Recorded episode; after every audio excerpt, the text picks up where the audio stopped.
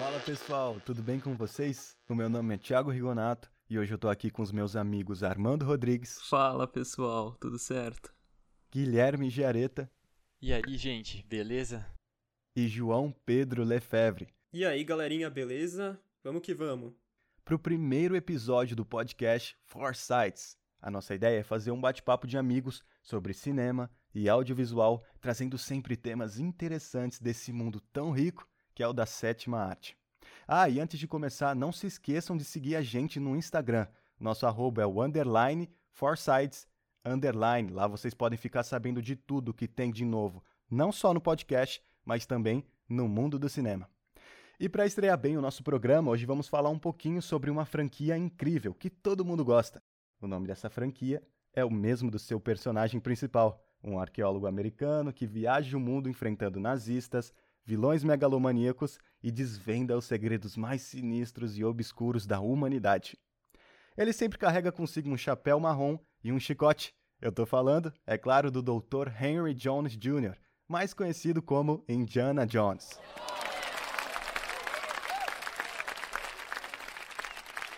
Então, para começar o nosso primeiro episódio falando sobre Indiana Jones, João Pedro, vem cá.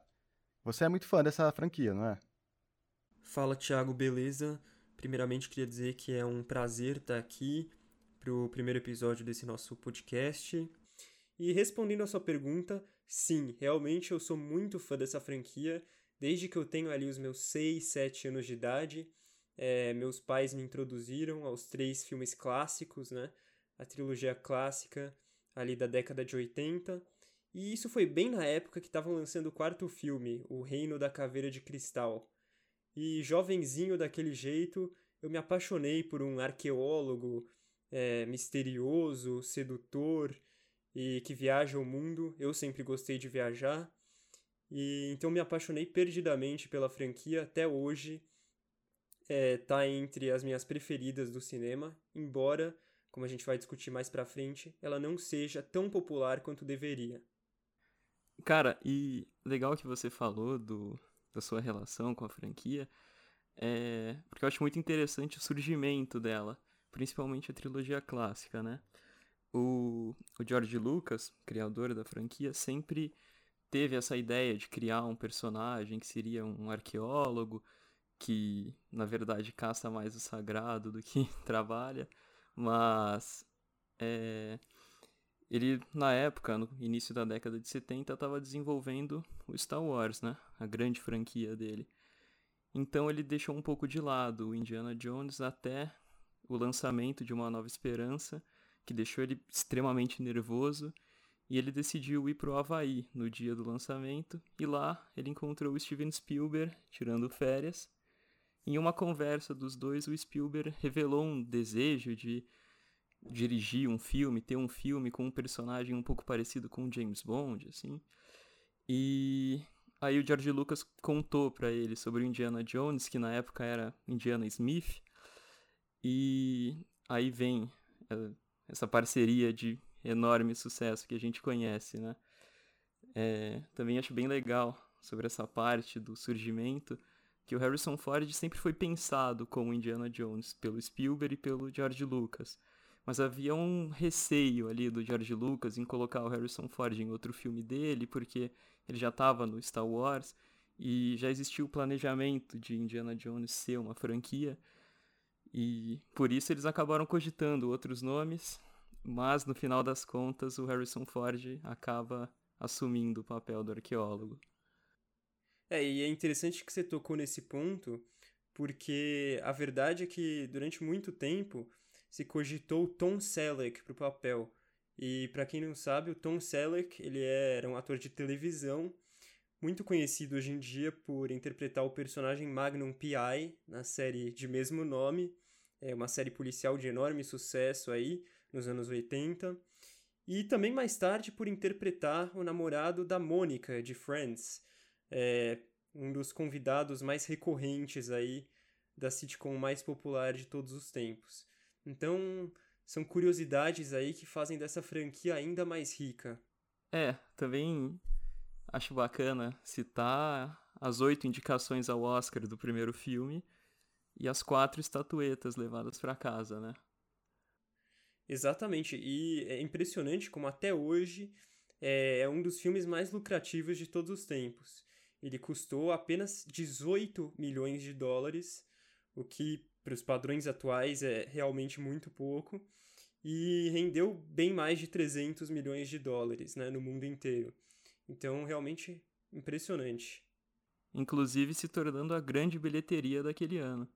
Pois é, e bilheteria essa que é, foi também gigantesca no segundo filme, O Templo da Perdição, que a gente vai discutir um pouco mais pra frente. É um filme é, que muitos fãs da franquia não gostam tanto assim. E o filme seguinte, é A Última Cruzada, tem uma bilheteria maior ainda, que passou dos 400 milhões de dólares mundialmente. Então é realmente impressionante, mas é aquilo que você já falou, né, Armando? É, juntar uma história de George Lucas com a direção de Steven Spielberg não tem muito erro. Pois é, e falando de bilheteria, Indiana Jones e o Reino da Caveira de Cristal, que é um filme que não foi muito bem recebido pelos fãs, na verdade foi recebido com uma enxurrada de críticas, tem aí os seus 790 milhões de dólares. É um marco absurdo e é a maior bilheteria da história da franquia, liderando isolado na frente dos outros filmes e quem sabe o novo filme aí do Indiana Jones não supere esse marco. E reforçando o que o João falou, né? Uma direção do Spielberg, com a história de George Lucas e trilha sonora do John Williams não tem erro. Os três filmes têm isso que tornam eles muito especiais. E falando agora de curiosidade, tem esse, essa questão do, do grande ato né, entre uh, A Última Cruzada, que foi o terceiro filme, com o Reino da, da Caveira de Cristal, que foi só lançado em 2008, 19 anos depois da, da, dos três primeiros filmes e teve essa questão dos fãs, né? Do como o George Lucas escreveu uma história agora com o Harrison Ford mais velho, como eles iam fazer o, o protagonista, né? Que é tão icônico pelas cenas de luta, é, de ação, ele saltando de um carro para o outro, dando aquelas manobras, a adaptação, né? Pro, pro, pro personagem mais velho, que também vai ser uma questão agora pro próximo filme de 2022 e bom, estamos aguardando aí, né, ver como vai ser a, a nova direção do filme, o que eles pretendem fazer com isso. É, eu pessoalmente acredito que eles vão trazer um, um ator mais novo para para essa cena aí, não deixar o filme parado e ter mais ação, mas é isso, é, esse é o problema dos hiatos, mas eu acho que eles podem trazer uma uma coisa muito boa, uma novidade aí pra, pra franquia que já é tão famosa. Sem dúvida. É, e assim, como acho que boa parte das pessoas já sabe, O Reino da Caveira de Cristal é de longe o filme mais criticado da franquia. É, ele não foi tão bem aceito assim nem pela crítica nem pelos fãs. Em parte por isso que o Gui acabou de falar, do, do Harrison Ford já tá mais velho, uh, você não compra tanto a ideia de que uh, nem tanto tempo assim se passou entre o terceiro e o quarto filme. É, tem também a questão da trama girar em torno de alienígenas, né? OVNIs, e a relação disso com a cultura ali dos, uh, dos índios da Amazônia. Enfim, foi uma trama um pouco mais ousada. Uh, muitas pessoas não gostaram. Eu confesso que gosto muito do filme. Acho um filme divertidíssimo. É, claro, ele, ele é cheio de problemas. Tem, tem cenas assim horrorosas, como aquela das formigas comedoras de gente. É, a vilã, a doutora Irina Spalko, trabalha diretamente para Stalin. É, para mim, a pior da franquia.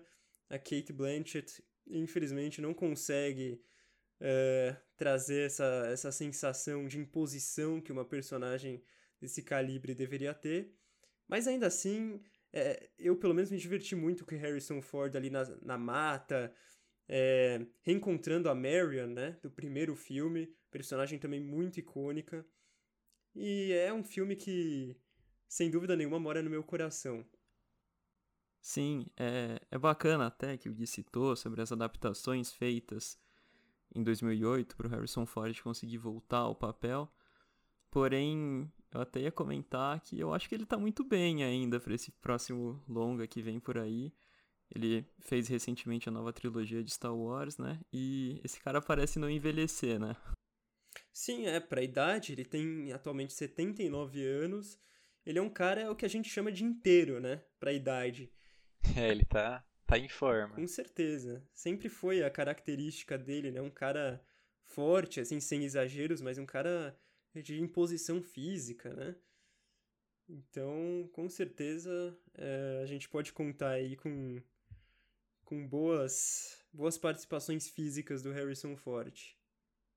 Falando um pouco sobre os vilões da franquia que, por vista social, assim, não são muito marcantes, acaba tendo uma grande polêmica. O que, que vocês acham sobre isso?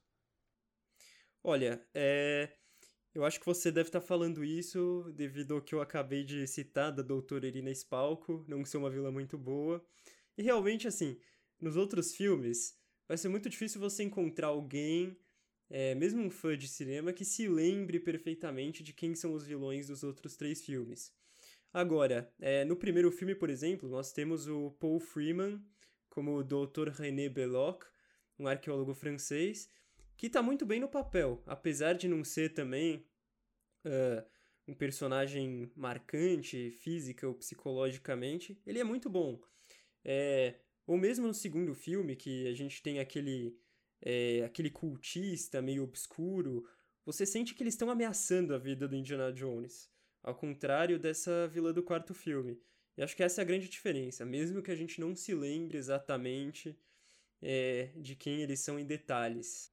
É, além dos vilões, tem muitos aspectos marcantes dessa trilogia. Não tem nem o que falar da famosa música tema fenomenal do John Williams, todo mundo conhece, que na época ele já era um pouco renomado, né?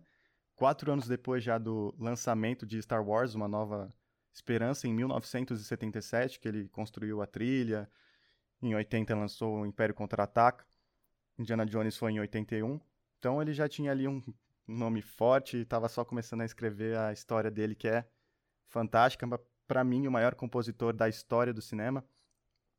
E. Com certeza. Dentro dessa franquia também tem alguns elementos sobrenaturais, religiosos, como a abertura da Arca Perdida, né? Que é uma grande cena. E o que falar dele fugindo da grande pedra lá, que virou um marco, um, uma referência para o gênero de aventura. Uma grande cena copiada, imitada, homenageada em filmes, séries, desenhos realmente um marco para a história do cinema. E o que, que vocês acham sobre essas cenas icônicas e esses elementos sobrenaturais e religiosos que são inseridos dentro da franquia de uma, de uma forma incrível pelo Spielberg? Então, Tiago, até pensando um pouco sobre isso, eles abordam esses, é, esses temas mais religiosos, sobrenaturais, culturas diferenciadas de outros continentes, e até uma coisa que é, gera uma certa polêmica, né? No, no, segundo filme mesmo, eles tinham a intenção de gravar o filme do norte da Índia, que é onde se passa o filme realmente, né? E é uma curiosidade isso, porque pela acusação de ser um roteiro racista, eles tiveram que gravar o filme na Sri Lanka. Sri Lanka. Então, é, é assim, é problemático. Eu pessoalmente uh, vi várias questões assim que talvez envelheceram mal do segundo filme. É, o próprio personagem do o Short e a Willy são difíceis de engolir, são extremamente caricatos. A criança, por ser asiática, ela não consegue completar diálogos é, facilmente, não consegue conjugar os verbos corretamente. A Willy, que é aquela típica mulher é, fútil, ela é uma cantora, então ela é difícil de engolir, sabe, a participação deles dois com com Indiana. Eu pessoalmente é, acho que das protagonistas femininas essa aqui menos me agradou compensação nos outros filmes, uh, com a, a Meryl, é, eu acho que foi algo mais. Uh, tinha um dinamismo melhor entre eles e o, e o Indiana. E no próprio segundo filme também a, a questão do, a, do racismo, aquele jantar, né, cheio de animais vivos, sopa de olhos, para super estereotipado a, a relação dos indianos, então a gente entende, né, qual foi a problematização deles e por que eles impediram eles de gravarem na Índia o filme. É, a coisa ficou tão séria que o próprio governo indiano disse que eles não poderiam entrar para gravar no território do norte da Índia, a não ser que eles cortassem todos os estereótipos racistas do filme. E, enfim, os roteiristas, provavelmente em conjunto com Spielberg e com Lucas, disseram que não, eles preferiam seguir daquela forma. Então, como você bem disse, Gui, é, eles tiveram que procurar outras opções e seguiram para o Sri Lanka. É, acho importante, assim, não é nenhum estereótipo aquilo, né? É um total exagero da cultura, do jeito que se vê a cultura indiana, né? É, eles comem cobras no filme, cérebro de macaco, assim, é, é muito exagerado aquilo. É aquela coisa que chega a ser engraçada de, de estranhamento, né? De absurdo. Tão ridículo, né? Sim. Isso. Exato. É, e um outro. É engraçado que a gente está falando disso, porque um outro grande aventureiro da cultura pop, né? Talvez o, o único aventureiro tão famoso quanto Indiana Jones, o Tintin, é, também tem nas suas histórias várias acusações aí de estereótipos racistas, né?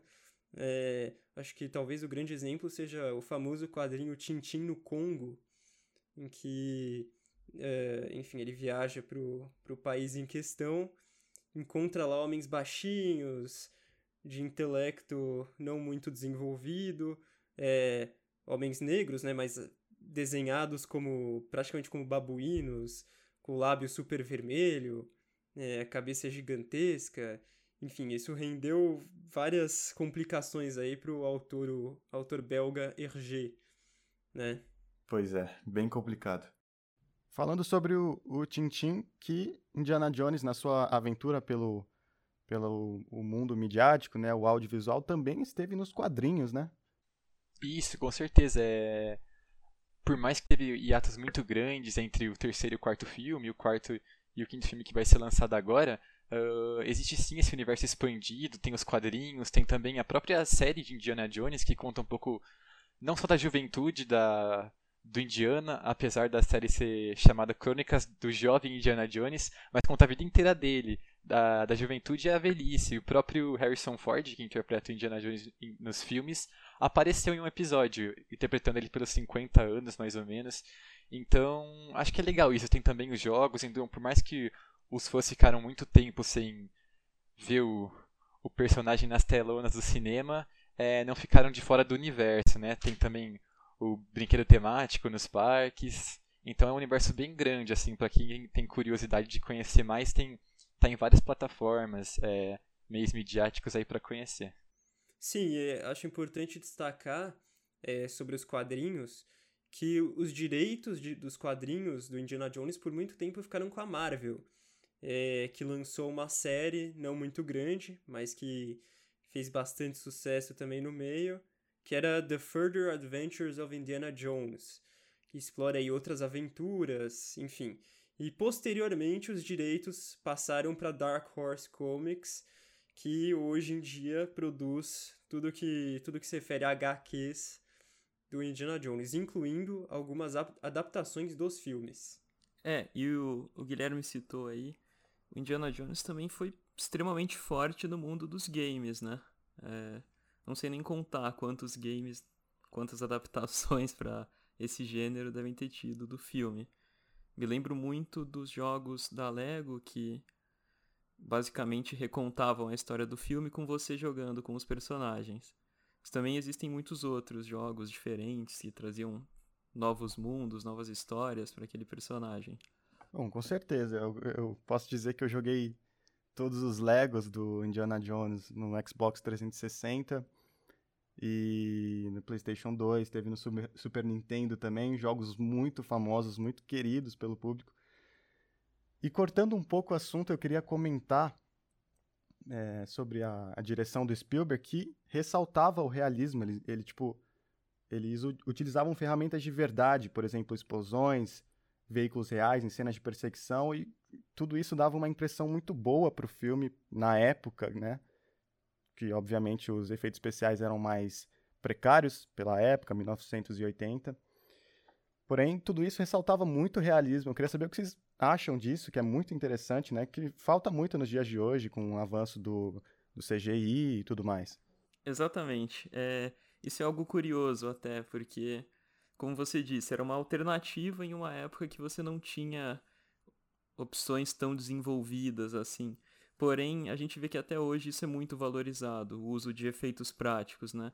O Mad Max Estrada da Fúria, por exemplo, vence o Oscar de melhores efeitos especiais com uma aula de efeitos práticos. O próprio 1917, mais recente, também se apoia bastante em efeitos práticos para o filme. Um show de efeitos, né? Sim, com certeza. E, querendo ou não, a gente sente a diferença, assim, quando algo é realmente feito, uma explosão é realmente uma explosão. Pegando um gancho aí, né? O que foi muito criticado no começo dos anos 2000 que na trilogia clássica de Star Wars, o George Lucas que optou por bonecos reais, construções físicas para interpretar ali os seus personagens que eram alienígenas. Porém, no começo dos anos 2000, ali no Star Wars Ameaça Fantasma, na trilogia prequel, ele já foi optando por uma coisa mais digital, é, CGI, construções gráficas, e não ficou a mesma coisa, perdeu a essência e perdeu qualidade. Não, com certeza. Eu acho que uma marca de Star Wars são esses bonecos reais, né, físicos dos alienígenas, o Yoda ali um, um robozinho, eu acho que isso que traz a essência de Star Wars, e na segunda trilogia a gente sentiu falta disso, né. É legal saber que também na, na série agora recente da franquia, o The Mandalorian, eles retomaram, né, acho que eles perceberam esse carinho dos fãs pelos, pelos bonecos e trouxeram ali o Baby Yoda como um, um boneco de verdade, não um CGI só. Pois é, eu acredito que uma parcela das pessoas talvez possam subestimar um pouco os efeitos práticos, botando toda a fé nos efeitos digitais, efeitos especiais, CGI, com toda certeza que é o melhor caminho, mas eu sou um grande defensor dos efeitos práticos para uma representação fiel da realidade. Eu acho que dá super certo e tem muitos exemplos aí que podem ser citados. É, eu acho que nessa questão dos efeitos, Indiana Jones vai continuar durante muito tempo sendo um exemplo assim muito positivo é, do uso de efeitos especiais, porque são coisas bem simples assim, até onde eu entendo, é, e, e, até hoje funcionam muito bem. Essa é a grande verdade. É, na trilogia clássica, por exemplo, como a gente já disse, durou de 81 a 89 a gente tem cenas de aviões explodindo e de templos pouco críveis, é, lugares meio fantasmagóricos e que tiveram evidentemente que ser construídos aí pela equipe de produção e cenografia. Mas o fato é que eles parecem muito reais, embora não realistas. É, que aliás são conceitos bem diferentes, mas eles, eles parecem muito reais para o espectador. Então eu acho que isso também ajuda a desmistificar um pouco essa questão do, de que o CGI é necessário, de que ele sempre produz efeitos melhores. Acho que é bem por aí mesmo. Com certeza. É... Mas é, tem uma coisa que eu acho um pouco engraçado, né? A gente tá falando sobre a franquia, elogiando e dando todos esses exemplos e colocando à mesa essas evidências de que a gente está falando de um marco para o cinema, uma grande franquia, mas ela é bem desvalorizada, né? Atualmente, principalmente.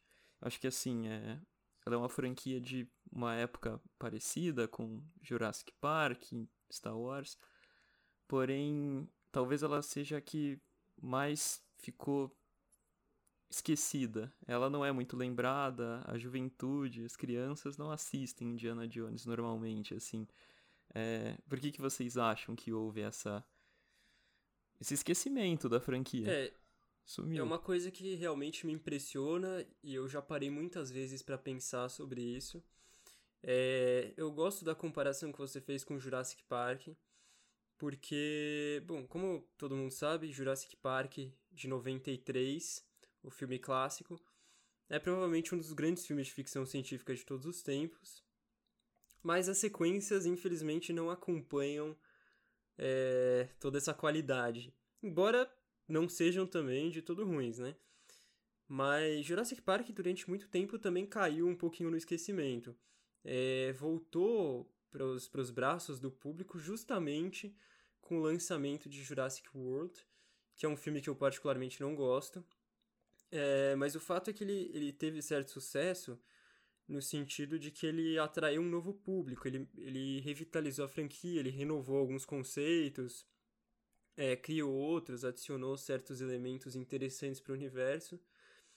E Indiana Jones, é, eu acho que sofre com essa questão do público, talvez por não ter justamente conseguido muito se renovar.